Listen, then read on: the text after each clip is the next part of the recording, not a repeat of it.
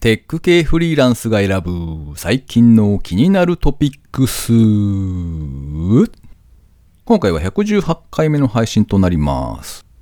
ニュースをいろいろ見ていたら、イケメン特化型 SNS っていうサービスを見つけて、うーん、なんかメラメラしています。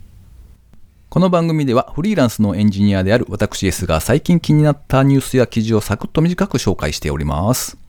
IT 関連をメインにですね、ガジェットだったり新サービスの紹介など気になったものを好き勝手にチョイスしております。今回は3つほど記事を紹介させていただきたいと思います。ご意見ご感想などありましたら、ハッシュタグカタカナでテクフリでツイートをいただけたらありがたいです。では1つ目ですね。オンライン名刺交換に役立つバーチャル名刺背景ジェネレーターが法人向けの専用カスタマイズメニューを提供開始。株式会社キッズプレートは2020年の5月21日からですね、名刺型の背景をウェブ上で簡単に生成できるツール、バーチャル名刺背景ジェネレーターの法人向け専用カスタマイズメニューの提供を開始されたそうですね。こちらのジェネレーターのサービスはですね、無料で使うこともできるんですが、それを企業向けにですね、カスタマイズできますよっていうサービスのようです。編集機能の拡張や制限、それから簡易認証の追加、それからサブドメインによる運用といったカスタマイズが可能だそうですね。最近はオンライン商談という言葉もちょくちょく聞くようになっていますけれども、確かにですね、営業職の方からすると、名刺交換ができないというのは結構なんか大きな痛手なんじゃないかなっていうのをちょっと思いましたね。エンジニアだと、名刺って全然減ってないっていうのが、まああるあるなお話だとは思うんですが、営業で人と会ってってなると、後からその名刺をデータとして入力したりとかですね、次回にこう、こちらからアクションを起こすみたいな時に必ず必要になるんで、すごく重要な情報なんですよね。で、まあそれをどううまいこと交換するのかなっていうのは、えー最近自分が全くやってないので、営業職の方どうされてるんだろうなってちょっと心配になりました。で、まあそれをサポートするっていう意味でも背景にこう自分の情報を書いておくっていうバーチャル名刺背景ジェネレーターが重宝されているんでしょうね。では次ですね。4機のファンが空気を取り込んでお尻や背中の蒸れを防止する USB シートクッション参考から週刊アスキーで掲載されていた記事ですね。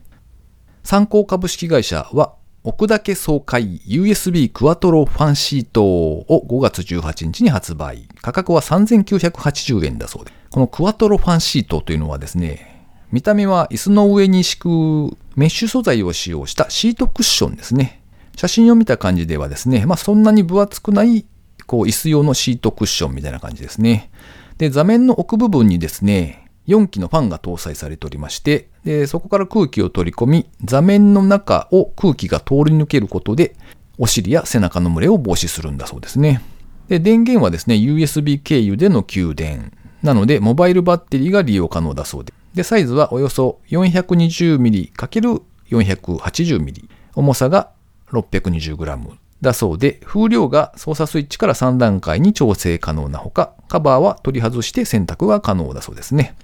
サイトの方を見に行ったらですね、これとはまた別にですね、こんな冷房グッズもありましたね。ペルチェ冷却による2つのプレートで首の両脇にある太い血管を持続して冷やすネッククーラーネオ。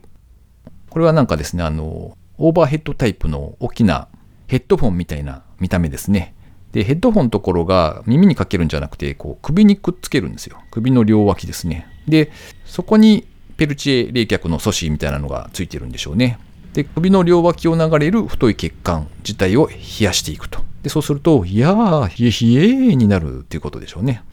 去年の夏とかはですね、ハンディファンとか、あのなんか、今お伝えしたものとはまた違って、ヘッドホンみたいな首掛けタイプのファンですね。ちっちゃな扇風機が両方についているみたいな、そんなガジェット的なものを結構見かけたじゃないですか。あとは、ま、作業服として、こう、ファンのついている作業服ですかね。ああいうのも、こう、街中でちょくちょく目にするようになって、この冷房というか冷却というかですね、この分野の進化がなかなか面白いななんて思って紹介してみました。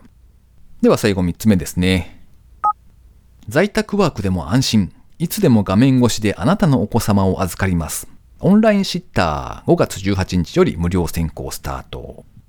イベントでの託児、保育事業を展開する株式会社ジョイク。ジョイは楽しむジョイですね。で、それに保育を足してジョイクという会社名になっているようですが、株式会社ジョイクはオンラインシッティングサービスを5月18日より開始。シッターさんが画面を通じて絵本の読み聞かせだったり、お歌、ダンス、なぞなぞやクイズといったものを行ってくれるサービスですね。無料のトライアル期間としてですね、5月18日から6月18日までが設定されているそうで、これ以降はですね、有料化の予定だそうです。所要時間としては40分から60分程度。対象年齢は1歳から小学校の低学年程度だそうで、親子での参加も可能だそうですね。ただし、1歳とか2歳ぐらいのお子様に関してはですね、当日の機嫌だったり、それから体調によって、なかなかこう、シッティングに集中してもらえないことがありますので、そのあたりはご了承くださいというふうに注意書きがありました。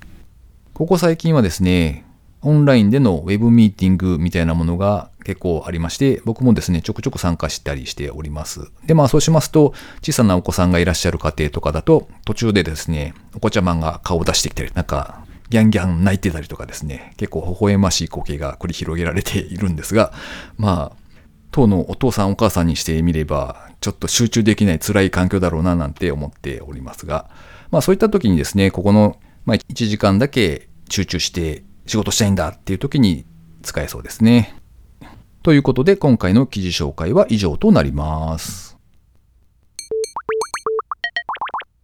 続いて番組にいただいたコメント紹介のコーナーですね。えー、あやみさんからですね。再びコメントをいただきました。ありがとうございます。PayPay 払いは物々交換。そういう考え方はなかった。なるほどな。猫ちゃんの邪魔をちょっと期待していたので残念コメント取り上げていただいてありがとうございます。でもエコー付きわら。とコメントいただきました。ありがとうございます。えー、続いて、マイルド、うっすらざまりん風味さんからですね。いつもありがとうございます。マイルドさんからもですね、好きですのエコーを受けました。わら。とコメントいただきました。えー、人はですね、割と単純なものなんですよね、きっとね。褒められると嬉しくなるということで、え、ちょっとエコーをかけたりしてですね、遊んでみましたが。え、続いてですね、水流さんからですね、いつもありがとうございます。テクフリ117回拝聴完了。猫派なので猫ちゃんには出演してほしかったです。残念。かっこ笑い。訳ありいいっすね。でも、アワビの後にずんだ餅の紹介ドクターストーン面白いですよね。そのうちこれ見て科学に興味持ちましたっていう科学者も出てくると思います。とコメントをいただきました。ありがとうございます。なんか猫派の方結構多いですよね。ということで、猫ちゃんを期待していらっしゃった方がいらっしゃいましたので、ちょっと猫の声で癒されてください。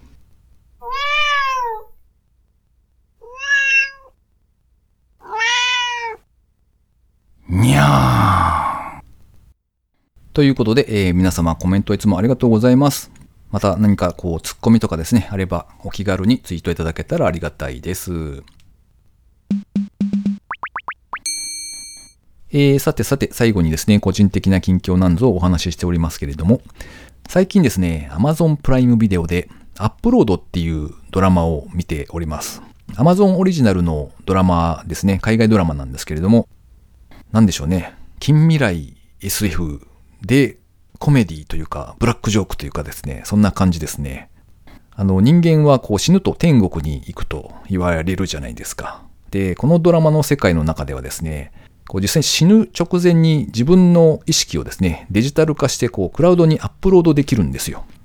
広角機動隊でいう電脳化に近いのかもしれないですが、まああれが行き先がですね、クラウドにアップロードされるという形ですね。そして肉体が滅んだ後も、こう、バーチャルの世界内でですね、自分の意識が存在し続けられるということですね。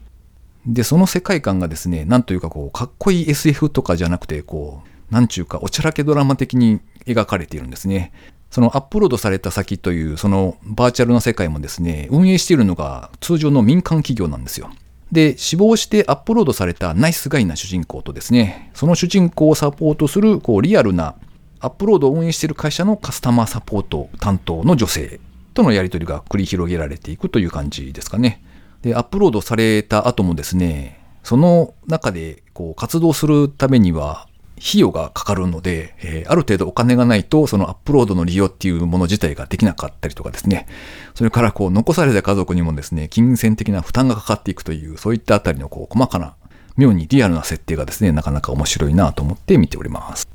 で、このドラマを見ていてですね、ふと思ったんですけど、実は今自分がいる世界もアップロード後の世界だったりするのかもな、なんて思うわけですよね。そして例えばこう UFO とかですね、幽霊みたいなやつは多分